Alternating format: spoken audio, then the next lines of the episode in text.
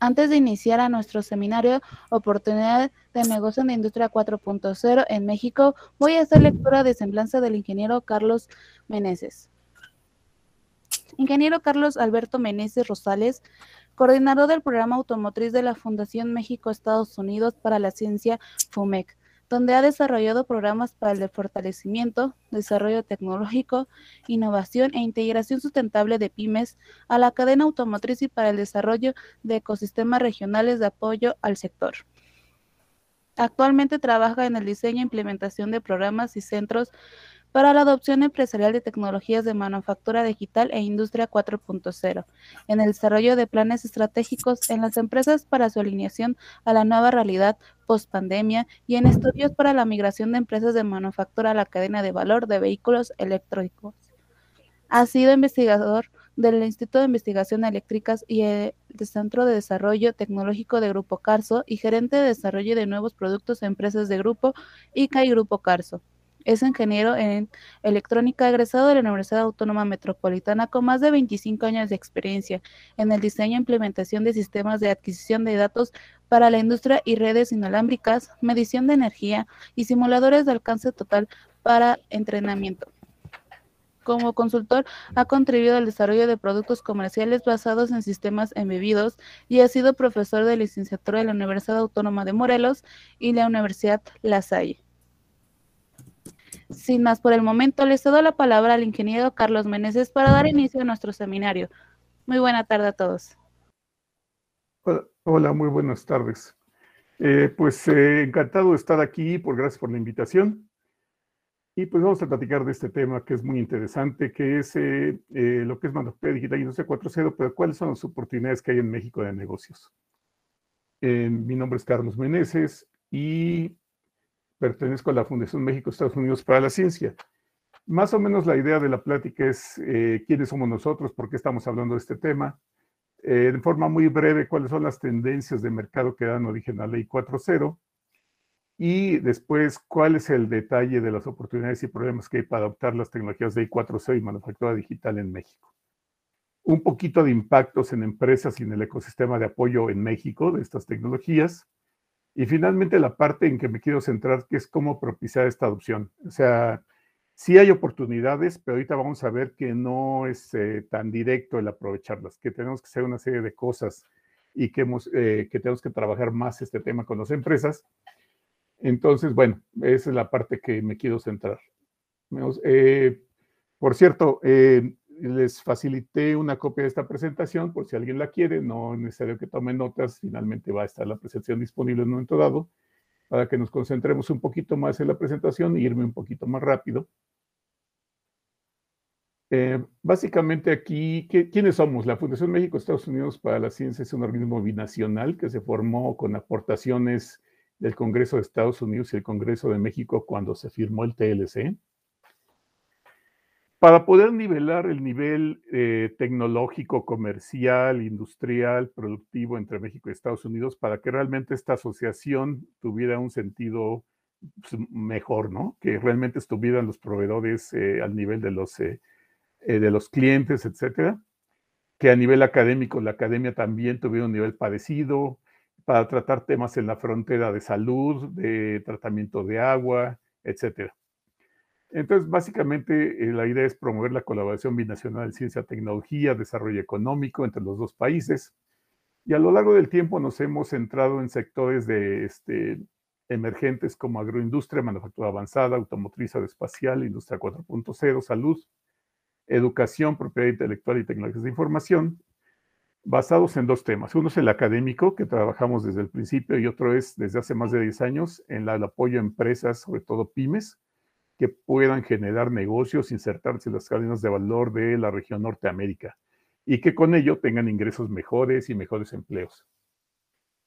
Eh, hemos atendido más de mil emprendedores, hemos colaborado con más de 200 empresas porque finalmente también trabajamos sobre el ecosistema que rodea a las empresas, incluyendo los, el gobierno, los fondos de apoyo, las instituciones de educación, etcétera, los consultores, por ejemplo. Y eh, hemos trabajado con más de 5.000 pymes pequeños productores. Hemos trabajado desde temas de mejora productiva, 5S, este, Lean Manufacturing, Core Tools, eh, certificaciones de calidad, hasta eh, últimamente temas de Industria 4.0 desde hace como tres años y también temas de la transición hacia la, de la cadena de valor automotriz hacia autos eléctricos. Yo soy el coordinador automotriz, por eso esa, esa orientación a la automotriz y a la manufactura relacionada con automotriz. En este tema, en este tema de Industria 4.0, hace tres años empezamos a tratar de trabajar con empresas en estos temas. Eh, para que adoptaran herramientas de manufactura digital y 4.0 no ha sido fácil. Empezamos haciendo algunos proyectos demostrativos iniciales, algunos programas pilotos y después formamos un par de centros que están dedicados precisamente a la adopción de la manufactura digital y 4.0. Uno de ellos arrancó hace tres años en Querétaro, en la, dentro de la Universidad Tecnológica de Querétaro. Le llamamos EPRODIS a cada uno de estos centros, que son centros de productividad e innovación para la industria 4.0. Y hace aproximadamente año y medio eh, creamos un segundo centro en el Estado de México que ahorita está alojado en una empresa que está adelantito de Pozotlán, que se llama Raiza, es una empresa que tiene que ver con robótica. Y la idea es acercarnos a las empresas. Ahorita vamos a platicar al final un poquito cómo nos acercamos y por qué necesitamos estos centros y cómo hacemos esta, em, eh, esta, este impulso a la adopción de estas tecnologías. Todo siempre enfocado a la mejora productiva, a la mejora de costo-beneficio y a la inserción de las empresas en mercados de mayor valor. Ese es el objetivo final. Estas tecnologías no, las promocionamos porque estén de moda, sino porque realmente generen un impacto en la empresa. Entonces, bueno, eh, a partir de esa experiencia hemos trabajado con miles de empresas, pero en temas de I4C realmente hemos ido eh, muy lejos de términos que más hemos trabajado como unas ciento y tantas. De esas hemos hecho proyectos demostrativos directamente de tecnologías I4C en la empresa eh, con unas 60. Y esa es nuestra experiencia. Vamos a, hacer eh, un, recorrido rápido de cuáles son las tendencias que originaron el I4.0, las tendencias de mercado.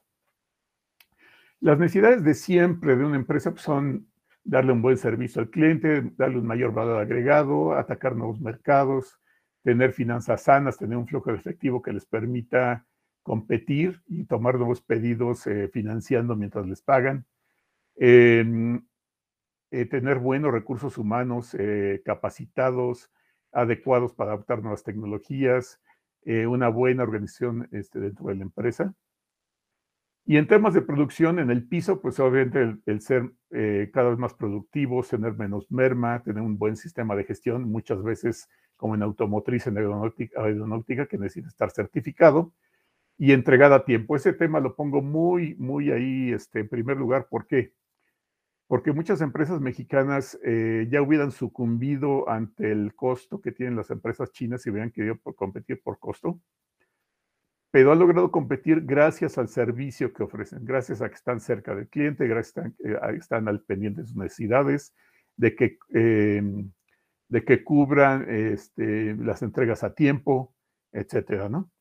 Entonces es un tema muy importante para las empresas desde siempre. Entonces, en términos generales, pues es trabajar más rápido, más preciso, eh, incrementar su productividad, ahora ya también la trazabilidad, eh, proporcionar un mejor valor este, agregado al cliente y buscar nuevos modelos de negocio, que es algo que está en todo el mundo este, sucediendo, ¿no? Ya la gente no quiere quedarse en vender eh, un producto, digamos, yo vendo una máquina o vendo un coche o vendo este, una turbina, pero pues ya y se me acabó el negocio, ¿no? Aquí la idea es que el modelo de negocios nos permita obtener un ingreso posterior de esa venta si, se puede, si este ingreso puede ser recurrente, o sea, anual, mensual, o que semestral, pues mejor aún, porque eso nos permite estabilizar nuestros ingresos. Entonces, eso es un tema importante para las empresas actualmente. Y bueno, aparte de esto, que podría ser el común de las empresas de manufactura, plásticos, manufactura metal mecánica, automotriz, etcétera, pues en estos años, estos últimos 10 años, pues se ha globalizado el mercado, se ha globalizado la proveeduría, eh, hay sectores que han avanzado muchísimo y son sumamente exigentes y para los cuales las empresas mexicanas tienen que competir ya no este, con empresas mexicanas o regionales, sino con empresas de todo el mundo. Y eso hace que este, pues tengan que ser mucho más eficientes, mucho mejores. Y eh, aquí las empresas más dinámicas y más exigentes, pues son este, las empresas de eh, automotriz, aeronáutica, electrónica, eh, productos de consumo, energía. Y curiosamente, en estos últimos dos años y especialmente con la pandemia, una empresa, un sector que es sumamente exigente es la agroindustria. Eh, los productos mexicanos que son reconocidos a nivel mundial en cuanto a, en cuanto a los productos agrícolas o a productos alimenticios procesados, tienen que tener una logística impecable. Tienen que llegar a los mercados, eh, sus mercados principales, que puede ser principalmente Estados Unidos, Europa, eh, algún otro país, pero principalmente Estados Unidos, pues tienen que llegar exactamente en el momento justo en que el producto esté en su mejor punto de maduración. Entonces tienen que cuidar aspectos de cuándo cosechan, cómo transportan, qué problemas puede haber, cómo cruzan la frontera. Y en estos temas eh, y en estas exigencias se ha vuelto muy importante el uso de eh, sistemas de I4.0 o de manufactura digital o TTI para lograr este desempeño. Entonces, todos estos temas en estas industrias este, añadieron todavía más requerimientos a las empresas, ¿no? Y estamos hablando de empresas grandes, medianas, inclusive algunas pequeñas este, también tienen este problema si quieren vender en la cadena de valor de estos sectores que comentamos. Y aquí te digo, por ejemplo, que se agregó pues, una mayor competencia global. En este caso, para México se volvió en estos últimos último años regional. Eh, desarrollar productos más complejos, reducir el tiempo de salida al mercado, de que me piden que desarrolle un nuevo producto o parte de un producto a que lo tengo listo en la línea, todo logística para hacerlo, cada vez hay menos tiempo. Eh, dar soporte avanzado al cliente. Ya muchas empresas grandes, por ejemplo, de automotriz, están pidiendo que su proveedor sea el que desarrolle los subsistemas. Digo, finalmente puede ser el caso de Robert Bosch, este, de Magna, etcétera, pero esos mismos proveedores están pidiendo que su siguiente nivel, ellos le manden la especificación, ellos se encarguen de desarrollar todo el proceso, este, eh, si hay algún problema técnico lo resuelvan. Entonces se está volviendo más importante tener un servicio de soporte técnico al, cliente. Eh, voy a retirar tantito mi video para que sea más, este, eh, ocupe menos ancho de banda. en cuanto a flexibilidad de la producción, pues la, la, producción masiva que estamos acostumbrados ahora es la producción masiva personalizada. Un ejemplo clásico pues, es el caso de Audi que tenemos aquí en Puebla, donde cada vehículo que se fabrica es porque ya tiene un cliente. Y ese cliente evidentemente pidió un color muy específico, eh, vestiduras de cierto material y cierto color, eh, los rines de otro tipo, las llantas de otro, los motores de cierta capacidad, puede ser deportivo, puedes no, etc. Y entonces la producción que antes era masiva, ahora sigue siendo masiva, pero tiene que adaptarse a personalizar cada objeto que va saliendo de la línea de fabricación los mercados son volátiles, igual tenemos que cerrar una línea de producción si no hay este, demanda y levantar rápidamente una diferente con una variante del producto que pensemos que sí funciona. Eh, se requiere una gran, un gran nivel de productividad. Acuérdense que estamos compitiendo contra todo el mundo, y en este caso en México, a partir de este año fracción, ya estamos compitiendo pues mucho más, ya, ya no tanto con China, pero sí con nuestra región de Norteamérica, pero pues nada más con Canadá y Estados Unidos, o sea que pues la competencia es fuerte, ¿no? Tenemos ciclos cortos de producto, las especificaciones se ajustan continuamente y un tema que salió con la pandemia es la resiliencia. La resiliencia se refiere a que, pues si yo por alguna razón que podría ser que se enfermó mi personal, que tuve que cerrar, que mi proveedor tuvo que cerrar y entonces no puedo surtir mis pedidos, pues yo debo ser capaz de rutear la producción hacia alguien alterno para que el cliente finalmente tenga lo que necesita. Y ahora ya se pide que efectivamente las empresas cuando quieren este, tener un eh, contrato tengan un plan de resiliencia también. Por otra parte, a nivel de, plática, de, de, de planta, pues tenemos que tener un control de eficiencia energética. Ustedes ya lo han visto. De nuevo, los energéticos son clave en el costo. Eh, no solo en el costo, sino también en el origen. Ahora tenemos que tener un trazado de la huella de carbono, qué tipo de energía estamos usando, si es sustentable, si no es sustentable, y eso se va transfiriendo a todo lo largo de la cadena porque en el producto final va a haber un este, certificado final de la huella de carbono que está creando. Y ese tema es importante porque si, si se han fijado, ya muchas empresas están estableciendo y muchos países están estableciendo compromisos para el 2050 de tener una huella cero de contaminación. Entonces, eso se, se tiene que transmitir a los proveedores, porque nadie va a tener una huella cero si los proveedores o los proveedores de los proveedores pues, siguen contaminando. Entonces necesitamos un sistema que nos permita monitorear esta eficiencia energética, el origen de la energía, eh, la eficiencia, como usamos los recursos, usar materiales este, reciclables, eh, aumentar la confiabilidad de la producción, aumentar la confiabilidad de sus productos. Cada vez es más grave la penalización que sufre una empresa si entrega un producto defectuoso. Un ejemplo claro fue hace años el caso de las bolsas de aire que entregaba Takata, que al momento en que fallaron, pues ahí desapareció Takata, ¿no? Porque las penalizaciones fueron tremendas. Eh, debemos ser capaces de tener una alta trazabilidad de nuestros procesos y de nuestros productos.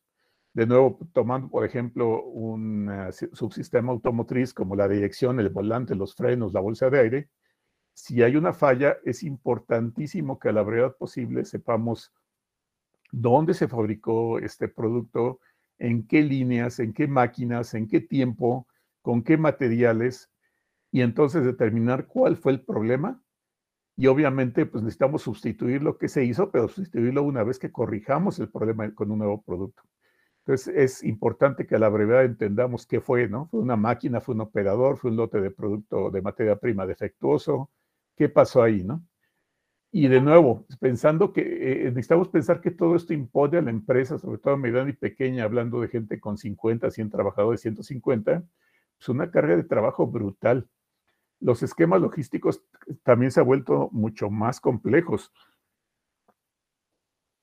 Este, ya sabemos que está el Just in Time, el Just in Sequence.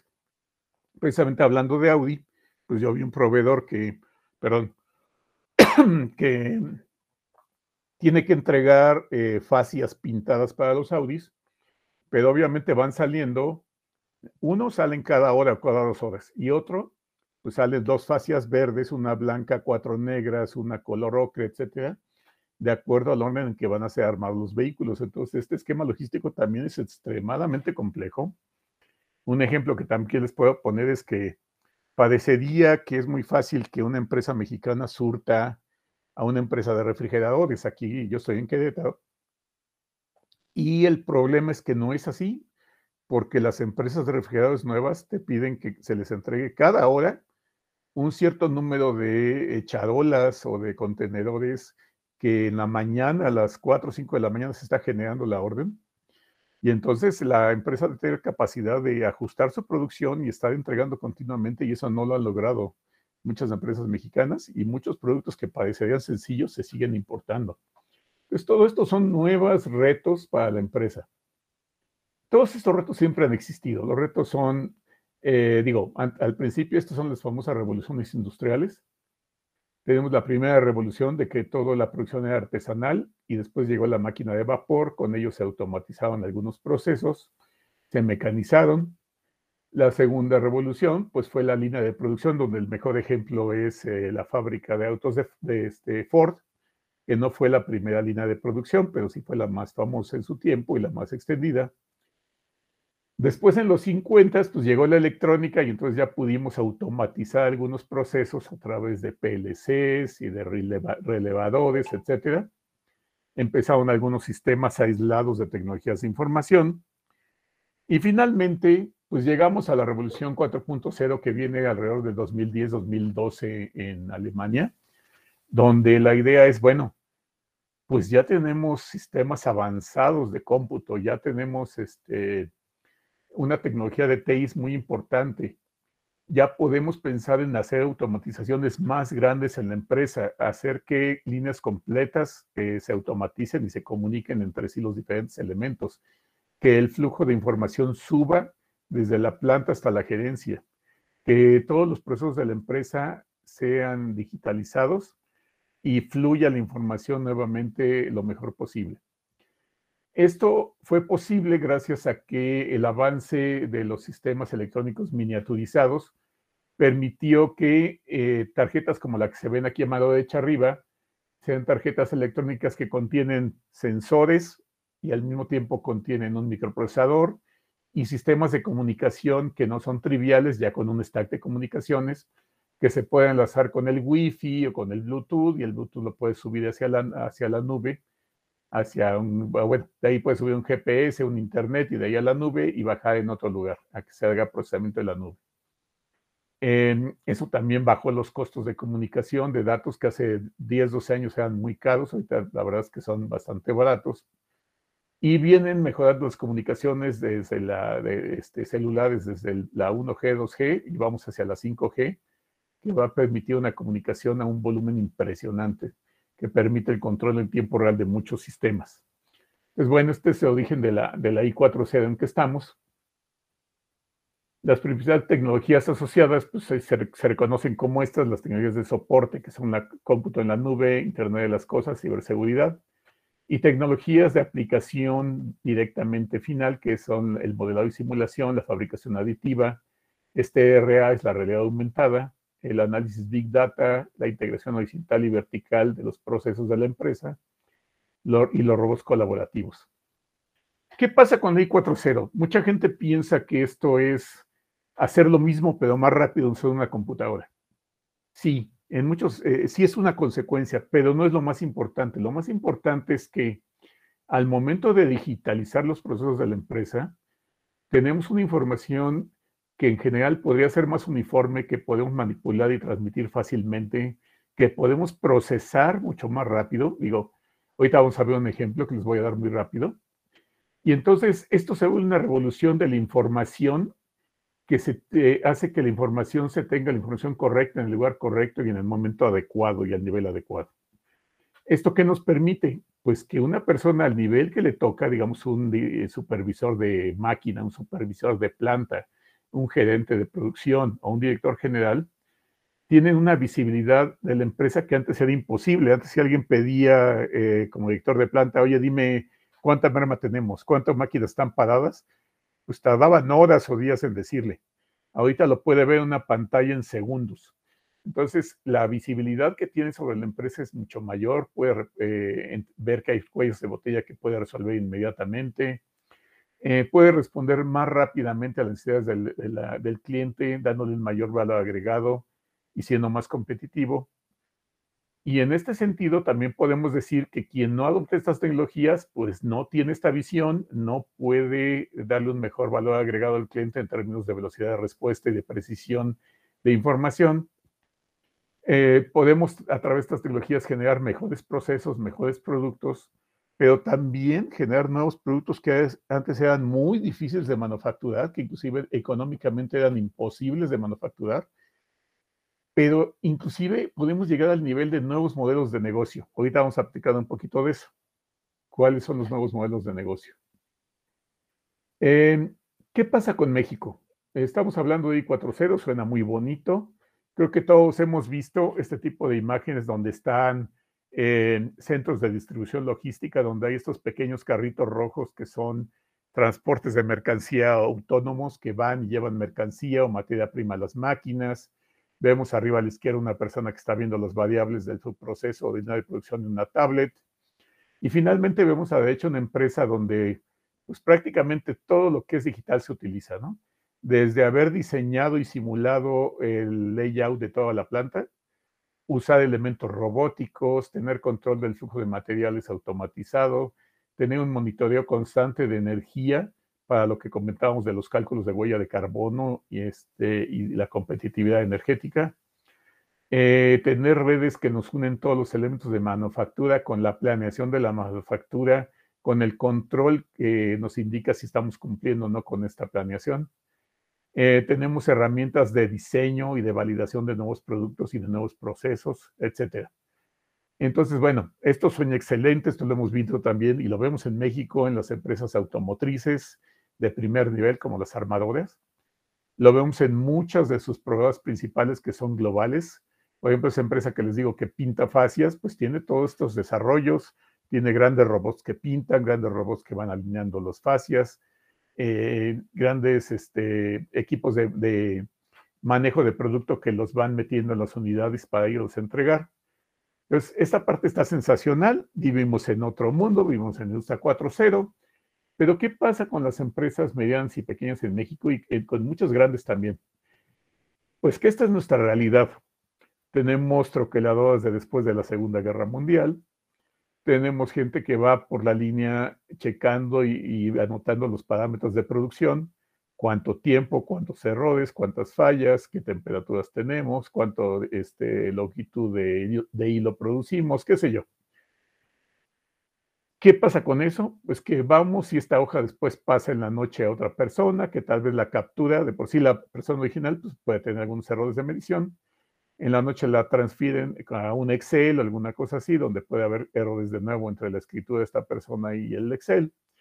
Y finalmente, en dos, tres días, si bien nos va, vamos a ver lo que está pasando en nuestra planta y nos damos cuenta que a lo mejor la producción va muy lento, tenemos errores en este, metrológicos que van a hacer que la producción sea una merma, etcétera, etcétera. Pero lo sabemos ya muy tarde, lo sabemos días después, ya que pasó hay mucho material procesado, muchos productos defectuosos. Este, es, es complicado, ¿no? No vamos a, poder mantener este ritmo con las exigencias que estamos viendo que tiene el mercado. Eh, pues, ¿qué se ha hecho? Pues algunos paliativos, ¿no? Como agarrar algunas máquinas y automatizarlas, es lo que llaman un retrofit. Se le pone un controlador externo una máquina que ya sea antigua y pues eso nos ayuda un poco, pero no mucho. Entonces, pues lo mejor sería pensar cuáles de estos elementos nos ayudan a cumplir los requerimientos de nuestros clientes y darles un mejor servicio y empezar a incorporar estas tecnologías, ¿no?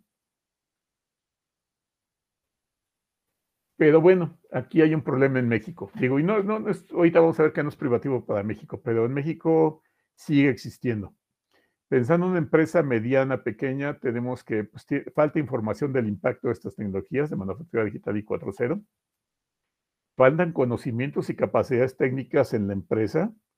Aquí hay algo muy importante. Tal vez eh, las personas que salimos de carreras, por ejemplo, de ingeniería y que manejamos una planta, lo que sea, em, si salimos hace más de 5 o 6 años, muy probablemente no conocemos cómo usar estas tecnologías no conocemos, ya no digamos cómo diseñar un sistema con ellas, sino siquiera cómo manejarlas a nivel de aprovecharlas en nuestro proceso de manufactura. Jamás nos enseñaron que era este, ¿cómo se llama? Em, un sistema de integración vertical o el modelado y simulación tal vez, o la impresión 3D, cómo la podemos usar en provecho de la empresa.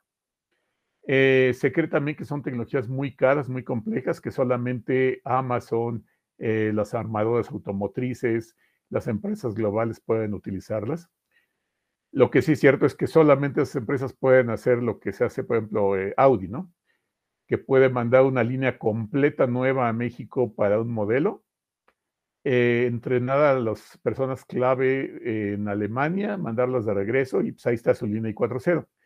Pero una empresa mediana o pequeña, pues no se puede permitir cambiar la línea completa, tiene que hacerlo gradualmente porque no le alcanzaría el dinero para hacerlo. Eh, por todo esto, pues las empresas no tienen ni siquiera una estrategia para su adopción, ni saben por dónde empezar. De hecho, es clásico, ¿no? Todo el mundo dice, sí, ya oí, pero no sé por dónde empezar. Y fuera de las empresas, pues hay programas limitados para estimular y apoyar este, la incorporación de estas tecnologías. Hay una falta de modelos exitosos que podamos mostrar que ya hay empresas mexicanas que las usan este, no, no, no es común, la empresa no lo sabe, si hay alguien que ya lo usa, dice, no, no, no, solo a los grandes. Y no tiene ningún ejemplo que les aterrice estos casos.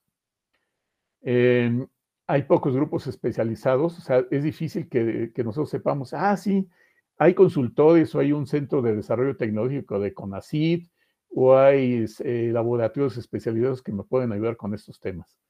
No, las empresas no lo saben, a veces lo tienen ahí en la misma ciudad, pero ellos están en el día con día de producir y no tienen una persona que esté pendiente de estos avances.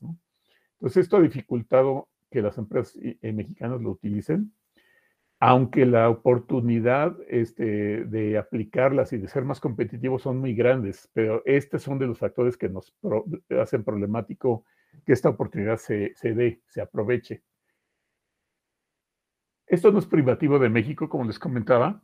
Hace años, tal vez ocho años, nueve años, los gobiernos de Canadá y Estados Unidos trabajaban proyectos, programas de apoyo precisamente para que las empresas medianas y pequeñas adoptaran las tecnologías digitales y basados en parte en la experiencia de estos programas, nosotros diseñamos también un programa adaptado a la situación de México, que es, pues es diferente definitivamente, pero pues es importante que las empresas transiten y adopten estas tecnologías para que sigan siendo competitivas. Vamos a ver algunos ejemplos de en México cómo sí se han usado estas tecnologías antes de pasar a cómo podemos propiciar la adopción de las mismas. El ejemplo número uno, este es un ejemplo clásico porque por ahí es donde normalmente debe empezar la transición a manufactura digital y 4.0. Es la integración vertical de información, es lo que llamaríamos digitalización de la planta, donde aprovechamos esas pequeñas tarjetas con sensores, microprocesadores y dispositivos de comunicación. Y colocamos sensores a lo largo de la planta en válvulas, en máquinas, en bombas, en sensores de temperatura, presión, eh, apertura, etcétera, que nos permitan llevar esta información hacia un hub y ese hub subirlo a través del Internet a una nube o a nuestro sistema interno de procesamiento, convertirlo en información de la planta que me muestre cómo están siendo los procesos, como en la, aquí a la derecha que vemos unos gráficos de las horas de este, que están usándose para, en cada máquina para manufacturar. Eh, en alarmas y en gráficos que pueden mandarse a tablets o a celulares, y entonces tomar decisiones inmediatas en el caso de que haya una normalidad que nos haga una alarma. Eh, estos sistemas ya nos permiten pronosticar y comparar entre la, meta de producción y la producción real y mandar inmediatamente una alarma de que algo no, va, no está funcionando, que hay que hacerlo más rápido, que algo está parado. Antes eso tomaba minutos, horas, días identificar eventos y anomalías de proceso, generar alertas antes de que impacten la meta de producción y el tema este de trazabilidad que mencionábamos, ¿no? Asociar un producto con un proceso, con un material, con un cierto turno. Cuando una empresa eh, pone este tipo de sistemas, aún empresas de, de automotriz que son empresas que ya están acostumbradas a ser muy competitivas, en un mes, un mes y fracción, cuando mucho, ya tienen impactos muy fuertes donde disminuyen hasta un 30% sus tiempos muertos, su eficiencia aumenta hasta un 20%, el tiempo de fabricación por pieza llega a bajar un 30%, aumenta su productividad y entonces genera más capacidad libre, lo que puede servir o para disminuir turnos y bajar costos o para contratar más trabajo con el equipo que tienen, que se está usando de una forma mejor. Y eh, Aparte, el tener la información en digital nos permite abrir una puerta, que vamos a ver un poquito más adelante, hacia subir toda esta información procesada a todos los diferentes niveles donde la necesiten, desde compras, ventas, logística, em, eh, control de la producción, finanzas, etc. Eh, y también eh, esta información de las máquinas nos sirve para hacer un mantenimiento inteligente y predictivo ya sabiendo que la máquina se tuvo que detener para darle mantenimiento en tales fechas bajo tales causas, o que de plano falló bajo tales síntomas de vibración, temperatura, eh, mayor consumo de energía, ya podemos usar algoritmos inteligentes que nos digan, oye, estoy detectando una situación que se parece a la que sucedió antes de la falla de la máquina tal. Eh, si sigo comparando con lo que pasó en aquel entonces, de que se detectaron los síntomas que estoy detectando a que falló la máquina, tenemos una semana, por ejemplo, o tenemos ocho horas, o tenemos diez días, un mes. Entonces, bueno, ya con esa información, pues a lo mejor si tenemos un mes, el supervisor dice, vamos a seguirlo observando otra semana. Pero si tenemos ocho, ocho horas o tres días, pues el supervisor muy probablemente va a decir, bueno, ¿y cuál fue la falla? Pues fue tal. ¿Cómo se corrigió? Pues cambiando tal, este, tal eh, elemento que falló, un buje, no sé, algo así. Entonces el supervisor puede decir, ¿sabes qué? Hoy en la noche, cuando se acabe la producción, mantenimiento tiene que estar listo con el famoso buje y revisar y cambiarlo o sencillamente cambiarlo y no nos esperamos. Entonces, eso evita pagos no programados, evita penalizaciones por no cumplir tiempos de producción y entregar a tiempo, que en automotriz son muy altos. Entonces, todo esto nos ayuda mucho a transferir, a transformar esta realidad que tenemos en digital y empezar a manipularla toda en digital. Ahora, ¿qué hay de importante en esto del lado del quien quiere hacer negocio con la empresa? Bueno, en México ya tenemos varias empresas que ya fabrican estos sistemas de monitoreo. Eh, tenemos un ejemplo muy bonito de una empresa de Guanajuato que hace tres o cuatro años empezó con, eh, a fabricar estos sistemas donde mucho del tema no son tanto los sensores, sino el procesamiento en la nube y el generar alarmas y el mostrar adecuadamente gráficos y el indicar si un turno está cumpliendo su, su objetivo o no, si hay un turno que no tiene sentido porque hay espacio disponible en otros turnos, etc. Esta empresa ha ido aumentando estas capacidades de análisis de información y ahorita ya está vendiendo sistemas hasta en Polonia y empresas mucho más grandes en México con las que empezó, inclusive empresas transnacionales, a las cuales ha presentado su sistema en su casa matriz, por ejemplo, en Francia. Entonces, aquí hay una oportunidad muy importante para quien sepa hacer este tipo de sistemas que incluyen el famoso uso del de la internet, el Internet de las Cosas, los eh, sensores inteligentes, pero sobre todo este eh, procesamiento de información, análisis de información, análisis Big Data, que nos entrega información de valor de lo que está pasando en la empresa. Esta necesidad de estos sistemas es muy grande en México y va a ir aumentando progresivamente. ¿Qué pasa en otro sentido? En otro sentido, tenemos los procesos, digamos, horizontales de la empresa, donde tenemos la gente de compras con sus proveedores, tenemos el proceso de planeación de la producción, etcétera, etcétera, hasta llegar al proceso de entrega con los clientes, que sea el proceso Z. Pero ahí lo que ha pasado es que clásico en una empresa, pues van creciendo como cada quien entiende que debe crecer. A lo mejor la gente de compras con sus proveedores lleva órdenes de compra por escrito. Este, digo, en el mejor de los casos hechas en un Word pero, o en un Excel, pero finalmente son totalmente un tema aislado. A lo mejor el proceso de producción, pues ya usa un este, MRP, un RP, qué sé yo. Y el de logística posiblemente tiene una base de datos o tiene un CRM el chiste es que a lo largo de la empresa podemos, podemos tener, ah, y por ahí alguien también diga, se encontró alguien que sabía hacer sistemas, interno o externo, y le dijo, oye, pues hazme un sistema que haga esto. Entonces solo él sabe que tiene ese sistema. El detalle cuál es, que cuando queremos eh, ver toda la información desde arriba, pues imposible, ¿no? Porque si yo le pido información al de compras, me la manda en formitas impresas o en escritas, el que sigue me la manda en un Excel, el que sigue me la manda como un reporte de una base de datos, el que sigue me manda un reporte del RP.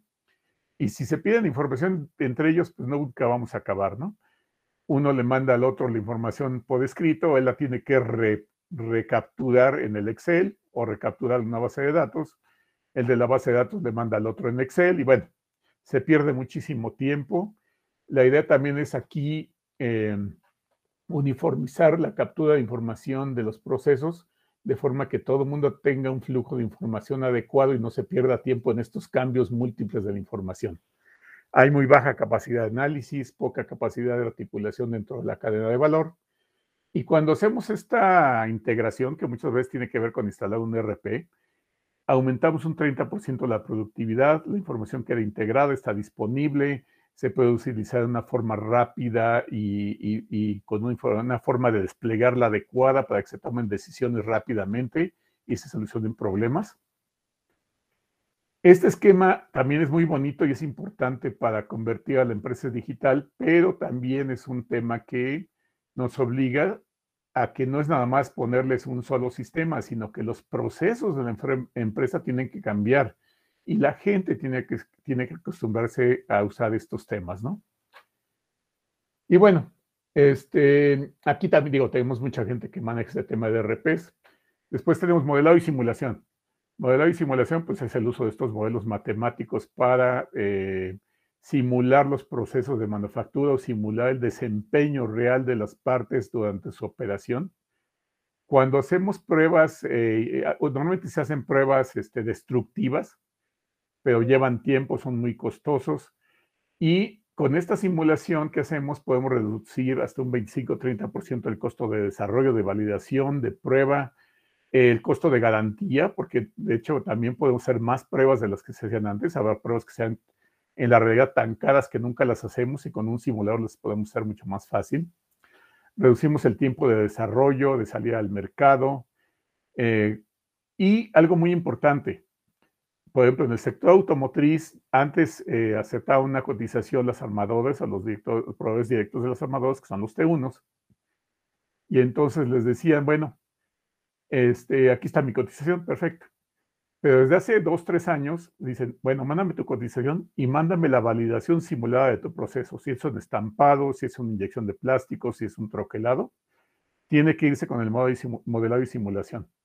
Y esto las empresas generalmente no lo saben hacer y se ha vuelto una revolución decir, ¿yo ahora qué hago? ¿Quién me lo hace? Es muy caro, yo no lo sé hacer. Entonces es importante que haya gente que sepa proporcionar estos servicios Muchos de los que ahorita son líderes consultores en esto es gente que trabajó alguna vez en Ford en el General Motors, lo hacían en forma interna, y ahora son consultores que proporcionan eh, servicios a los eh, proveedores de estas empresas. Tenemos aquí muchos ejemplos de este, esta validación. Por ejemplo, tenemos aquí arriba lo que les comentaba, troquelado, estampado. Eh, una cosa que se ve con un arnés a la derecha es la validación estructural de un arnés para sostener un tren de aterrizaje de titanio de un avión. Eh, abajo tenemos la simulación de un molde de, inyección de plásticos que también se puede hacer antes de fabricar el molde. Y el tema de una este, túnel de viento para un auto para mejorar su coeficiente este, aerodinámico. La manufactura aditiva, que ya todos conocemos, Aquí el tema es que reduce, de nuevo, reduce nuestros tiempos y costos de diseño, nos permite hacer eh, prototipos para demostrar, para pilotear, para hacer pruebas dimensionales, pruebas de ensamble, en algunos casos hasta pruebas funcionales, sobre todo si lo podemos hacer en, metal. Pero no solo eso, sino que podemos hacer eh, pruebas con geometrías más modernas, con un menor peso, menos, menos complejas. Por ejemplo, aquí tenemos hasta arriba una guía de onda que tiene más de 100 piezas y con manufactura aditiva se puede hacer en una sola. En medio tenemos una pieza original color beige, donde aquí está el equivalente con algo que le llaman este, eh, manufactura generativa, donde esta pieza es exactamente equivalente, sin embargo, como se ve, ocupa menos, menos material, menos peso. Podemos hacer moldes de corrida corta, pues en vez de hacer un molde completito que es muy caro, podemos hacer un molde de resinas de alta temperatura y meter este molde para inyección de plásticos y generar prototipos. Y algo que viene muy fuerte es la repetitividad de manufactura en metales. Por ejemplo, em, hablando de modelos de negocio. Ahorita pues todo mundo necesita tener un stock de partes de refacción. Eh, para aeronáutica, para lo que sea, hasta para las bisagras, digamos. ¿Qué pasaría si nosotros tenemos una impresora 3D, digamos, en, eh, no sé, en Chiapas, y no tenemos ahí las piezas y tenemos que tener una, un stock muy grande porque se tardan en llegar? Y, pero ¿qué tal si resulta que esa pieza ya la podemos manufacturar en impresión 3D? Entonces no vamos a tener stock. Lo que va a llegar el cliente va a decir, oye, necesito esta pieza. Ah, sí, cómo no, aguántame dos horas o tres horas o un día máximo. Y entonces la va a poder manufacturar en impresión 3D sin tener un inventario y se la va a entregar. Si esto lo hacemos generalizado hacia los almacenes de refacciones automotrices, de refacciones aeronáuticas, eh, un caso que les puedo plantear, aunque es un caso que nos aplica a México, es cómo le hago para obtener refacciones para helicópteros en Arabia Saudita, de aquí a que me las vuelan de Estados Unidos o de Francia. Uf, si yo tengo desarrollado este tema eh, y es confiable, pues las fabrico yo y me tardo un día, me tardo dos días, ¿no? Eso es un cambio de modelo de negocio muy importante que viene en un futuro que ya no está muy lejano. Eh, prototipado, pues podemos hacer cajas este, para electrónica, para hacer pruebas, eh, prototipos de piezas este, manufacturadas, etcétera. Voy un poquito más rápido La realidad Ah, bueno, este estos dos temas no les di ejemplos porque finalmente es muy común en México, ya tenemos empresas que lo usan. Realidad aumentada, pues de nuevo, es el poder tener esta guía en vivo de lo que tenemos que hacer, que nos, nos va siguiendo paso a paso, como en la figura de arriba. En medio tenemos el, alguien que puede monitorear la condición del flujo dentro de esta válvula, si está abierta, cerrada, semicerrada, si está muy caliente, si está frío, si hay una obstrucción. Y esto nos permite eh, mejorar nuestro esquema de mantenimiento, de supervisión, pero sobre todo se usa mucho en temas de eh, adiestramiento. Esta tecnología ya hay gente muy buena en México que está desarrollando estos sistemas, de hecho está vendiendo hasta en Alemania. No son sistemas baratos, son sistemas caros, pero son muy útiles y sobre todo si ven los clientes Aeroméxico, Cemex, Tubacero, CFE, pues el costo-beneficio de tenerlo y de poder entrenar a la gente con algo simulado y no someterla a los riesgos de usar un esquema real que puede lastimarlo a él o dañar algo, pues son muy grandes, ¿no? Eh, Big Data Analytics, pues ya se usa en México, curiosamente, se empezó a usar mucho y se usa mucho en empresas medianas, medianas para hacer el análisis de recursos humanos. Yo meto los perfiles de mi gente, veo cuáles han tenido una rotación muy alta, mi gente que se ha mantenido mucho tiempo, y obtengo a través de, Big Data un perfil de la gente que me funciona bien. No sé, por ejemplo, me funcionan bien los jóvenes de 20 y 25 de tales universidades, solteros, o me funcionan muy bien la gente de 30, 35 casada de tales otros lugares, ¿no? O la gente que está cerca de la empresa, o la gente que esté, o no es un factor que estén cerca o lejos, qué sé yo. Entonces, eh, hay una empresa mexicana que se llama Motum, que está en Orizaba, que ha incluido estos esquemas en el monitoreo de motores de autobuses de carga, de, perdón, de tractores de carga, y puede hacer esto que comentamos, ¿no? Decir, hoy hay una falla, yo estoy viendo que esta falla te da, no sé, un día más de viaje, cinco horas más de viaje, y entonces ya el, propietario de la línea puede decir, ¿sabes qué, conductor? Eh, ya te, la siguiente ciudad principal ya te va a estar esperando, una de dos, o un mecánico con la pieza y se la va a cambiar, o otro tractor, cambias la caja y el tractor se queda a revisión. Eso que evita que imagínense que se nos queda a la mitad de la nada con el, problema del tiempo perdido, posible de algún tipo de, atentado, etcétera, ¿no? Eh, voy a saltarme esta y esta tantito porque quiero llegar al punto importante antes de terminar. Ya vimos cuál es el problema que tenemos para la adopción. Nosotros tenemos los famosos EPRODIS. ¿Y qué hacemos aquí? Pues aplicamos diagnósticos integrales de la empresa. Hay algo muy importante. Si yo soy alguien que tengo estas tecnologías, hemos visto que el hecho de llegar y decir, ah, oye, te vengo a vender impresión 3D. Mira, yo hago impresiones 3D en metal y no sé qué. Te vendo a vender un sistema de monitoreo de tu planta. No es algo que la empresa acepte fácilmente. Eh, finalmente dicen, oye, no, pues eso es carísimo, yo no veo cuál es la mejora, eh, por qué lo quiero, qué va a resultar. Bueno, nosotros lo que hacemos es, aplicamos diagnósticos de la empresa, o sea, y eso es algo que ya hace Robert Bosch, hace Siemens, ya, ya han llegado a un punto en que la gente responsable de Norteamérica, de Robert me decía, llegamos a la empresa y le decimos, a ver, platícame tus problemas. No, pero que el I40, no, no, olvídate del I40. Quiero saber cuáles son tus necesidades. Y una vez que detecten las necesidades principales, pues se toma una necesidad en que el sistema que están eh, promocionando de eh, manufactura, de, monitoreo, etcétera, eh, permita conseguir un impacto en la empresa en ese problema. Pero lo primero es decirle, yo tengo una solución a tu problema. ¿Tienes merma? Te la puedo bajar en un 30%. Eh, tienes problemas de productividad, puedes mejorar un 15%. Este, tienes problemas de que un 30% del tiempo se te está yendo en transferir información entre un sistema y otro, yo te lo puedo reducir para que el flujo sea adecuado. Entonces, ¿cuál es el enfoque? Y por, qué, como les comentaba, no es fácil vender esto, no es llegar nada más a decir, yo soy el experto en impresión 3D, yo soy el experto en, en modelado es encontrar la necesidad, es decir, la empresa, oye, yo sé que tú le vendes a General Motors y estampados, y yo sé que te están pidiendo ya modelado y simulación. Yo te lo puedo hacer, o yo puedo capacitar a tus ingenieros para que te lo hagan.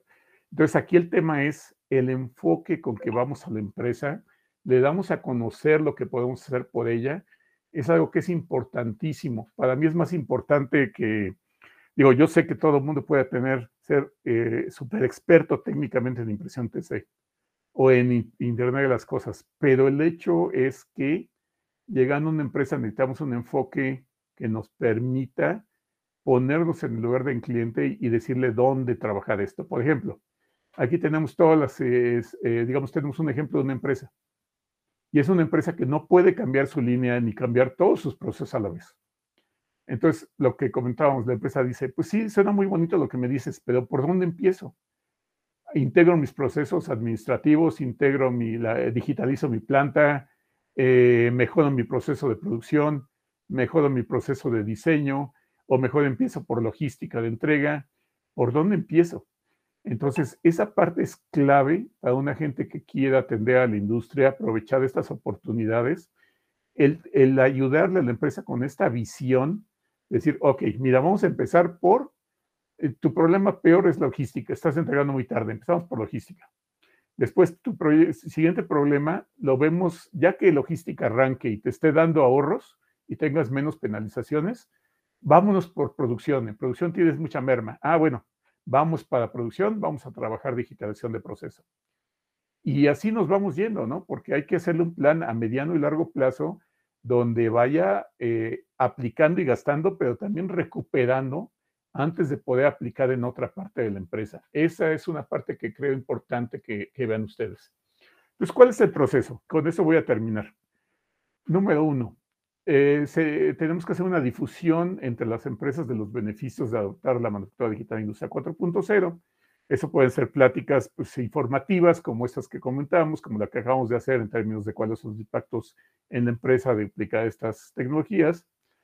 Y eso nos abre la puerta en la empresa para decir, ok, déjame hacerte un diagnóstico integral eh, de la organización, de tu cadena de valor, de a quién le vendes, cuáles son tus problemas en producción, en costos, en logística, a quién le quieres vender en el futuro y qué necesitas.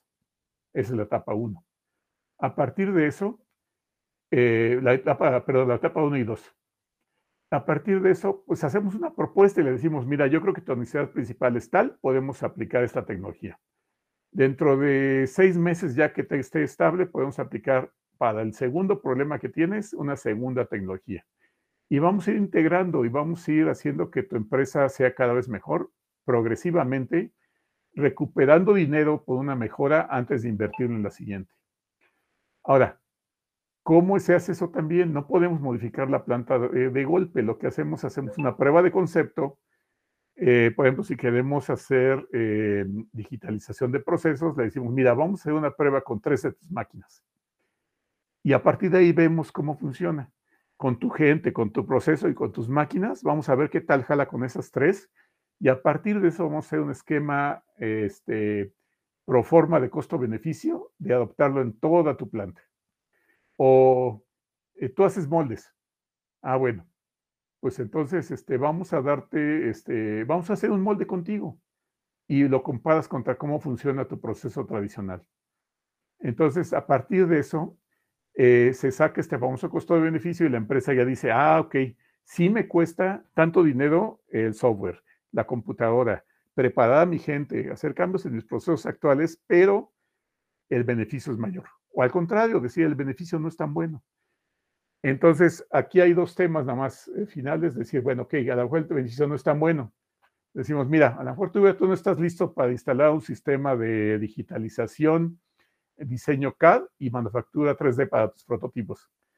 Pero puedes hacerlo en un laboratorio que nosotros tenemos, que de hecho en ese proyecto tenemos uno, y puedes venir a trabajar ahí mientras no tengas eh, necesidad de más. ¿no? Por ejemplo, yo hago, hago uno o dos moldes al año. Vente con nosotros, aquí lo trabajamos. Y ya cuando dice, oye, no, yo estoy haciendo 10, 15 moldes este, y lo estoy validando como tú me dijiste, ah, pues ahora sí, ¿no? Ya te sale el costo-beneficio para este, comprar el software, preparar una persona y hacerlo tú. Es lo que hemos hecho para este tema, ¿no? Como les comento, sí hay oportunidades, pero es importante cómo enfocamos atacar estas oportunidades. No, solo ser, no es solo ser el mejor técnicamente en escaneado, en prototipado, en impresión 3D, en, este, en digitalización de procesos es entender eh, qué, necesita la empresa, dónde hay más impacto, ayudarla a crear un plan de mejora y trabajar con ella. Y bueno, creo que eso es lo que quería platicar. Espero que ya todavía hay un momentito por si hay alguna duda o pregunta. Me pasé un poquito del tiempo. Este, muchas gracias por su atención. Muchas gracias, ingeniero. Tenemos algunas preguntas. Voy a hacer lectura de ellas. Tengo una pregunta de Ezequiel Juárez. ¿Cuál, es, ¿Cuál ha sido la industria más transformada por la 4.0? Eh, yo creo que la electrónica y la automotriz. Les comentaba eso de que hay este, sectores que son de avanzada. Entonces yo creo que en especial de las que vimos al principio, electrónica, automotriz fueron las primeras y después viene tal vez aeronáutica y como les decía yo, en México tenemos la super sorpresa de que eh, agroindustria se convirtió en una de las que también se volvió de las principales. Muchas gracias. Tengo otra pregunta de Juan Pérez. ¿Cuál es la necesidad más grande de la industria 4.0 que no ha sido atendida en México? Ah, es una excelente pregunta. Este, yo creo que lo primero en México es, acuérdense que vivimos en las empresas eh, tradicionales en un esquema real, de pura realidad, de que lo pasamos a mano a la parte digital. Yo creo que lo primero ahorita en México es, es pasar la realidad de la empresa a digital. ¿Cómo lo hacemos? A través de las dos primeras tecnologías. De la tecnología de, em, ¿cómo se llama? De digitalización de, de la planta, eso es un tema, y lo otro es digitalización de los procesos de información de la, empresa. Si nosotros logramos hacer esto en las empresas, ya lo demás es súper fácil, porque ya tenemos todo un mundo digital, toda la información, la podemos procesar de la forma en que queramos. Muchas gracias, ingeniero. Tengo otra pregunta de Nayeli Hernández Barba. Muchas gracias por su presentación. ¿Podría comentarnos ¿Qué papel considera que debe tener la academia para impartir en la 4.0? Por otro lado, ¿han encontrado alguno, algún punto de convergencia entre la 1.4.0 con la economía circular? Eh, sí, a ver, la primera es muy sencilla y es, es vital. Por aquí voy a tener, aquí está. ay, creo que se me pasó la mano, pero bueno. Eh, bueno, la respuesta. Este, eh, ¿Cuál es el papel de la academia? Número uno, la academia a nivel de diseño, desarrollo de nuevas tecnologías es trabajar en estos temas de avanzada y crear nuevos modelos, nuevas tecnologías, nuevas formas de impresión 3D, eh, soluciones que no existen a problemas que la, que la empresa puede tener y que la industria puede tener, es lo más competitivas. Ese es uno. Pero otro más, más del día con día es eh, las empresas a nivel de manufactura, de diseño de ingeniería, de investigación de desarrollo, eh, de desarrollo de recursos humanos especializados, de eh, los mismos esquemas de ecosistemas de consultoría que, necesitamos consultores externos que hagan este trabajo. ¿Cuál es el, el punto de la academia? Pues crear estos recursos humanos. Como les comentaba, hace años no había esto, la gente que salía egresada no sabía de estos temas, muchas gente todavía no lo saben lo importante es que esta gente que salga de hoy en adelante de la, de la, de la academia sepa manejar estos temas en la empresa, sepa insertarlos en la empresa y sea un agente de cambio interno en la empresa. Esto que nosotros estamos haciendo de ver a la empresa, diagnosticarla, hacerle un plan de trabajo, etcétera, un egresado moderno, por así decirlo, de, de estas últimas generaciones de una academia, debería ser quien lo hiciera, debería ser el agente de cambio y quien sugiriera estos cambios de la empresa y eso haría que pues, estos temas se difundieran más rápidamente. Perfecto, muchas gracias, ingeniero. Hay muchos comentarios positivos de Mariana González y Javier, que muy interesante, muchas gracias. Eh, tengo una última pregunta. Abraham Morales Muñoz, ¿cree que la industria minera pueda hacer el salto a la industria 4.0? ¿Qué obstáculos podría recibir? Sí, la industria minera, de hecho, sí está este, transitando hacia la industria 4.0. Eh, la industria minera en México en especial es una industria muy cerrada, muy compleja, con muy pocos actores. Entonces, es difícil insertarse ante estos actores que, no sé, yo creo que hay seis, ocho macrocorporativos que están metidos en minero. Hay muchísimas cosas que hacer, ¿no? Desde monitoreo entre las minas, eh, control de la, del, todo el tratamiento de los diferentes minerales hasta conseguir las, eh, materias que queremos extraer, eh, logística, etcétera.